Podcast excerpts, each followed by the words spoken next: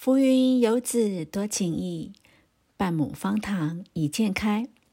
各位大朋友、小朋友，今天好吗？今天方塘文学要分享的是秦寒的《记得萤火虫》。萤火虫是夏天夜里地上的星星吗？你是不是还记得萤火虫呢？萤火虫的四处飞舞，是我童年记忆里最美丽的画面。总是在夏天，我们经常可以看到它的踪影。有时候，我们在庭院里听长辈摆龙门阵；夏夜里，大人摇着蒲扇，我们则四处张望，看星星在夜空闪烁，也看萤火虫。一明一灭的飞舞，那是一个少有污染的年代，难怪天空的星星明亮而美，地上的萤火虫也能自在的飞舞。有时候晚上和爸妈到邻近的同乡家里玩，大人忙着聊天，小孩则一起游戏。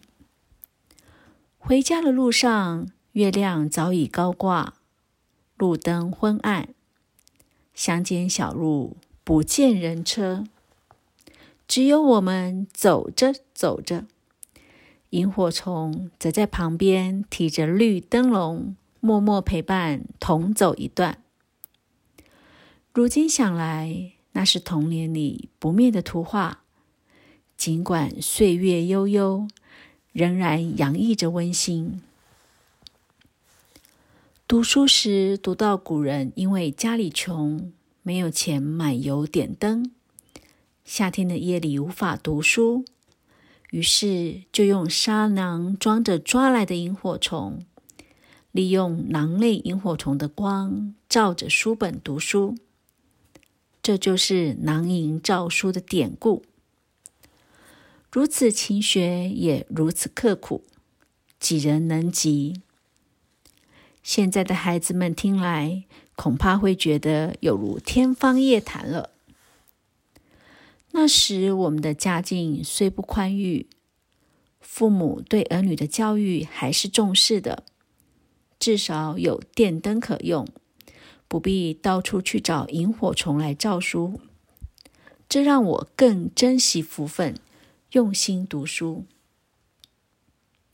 现在环境污染已经越来越严重了，都会区里早已不见萤火虫的踪影，大概也只有到偏远山区，或许还能一见方踪吧。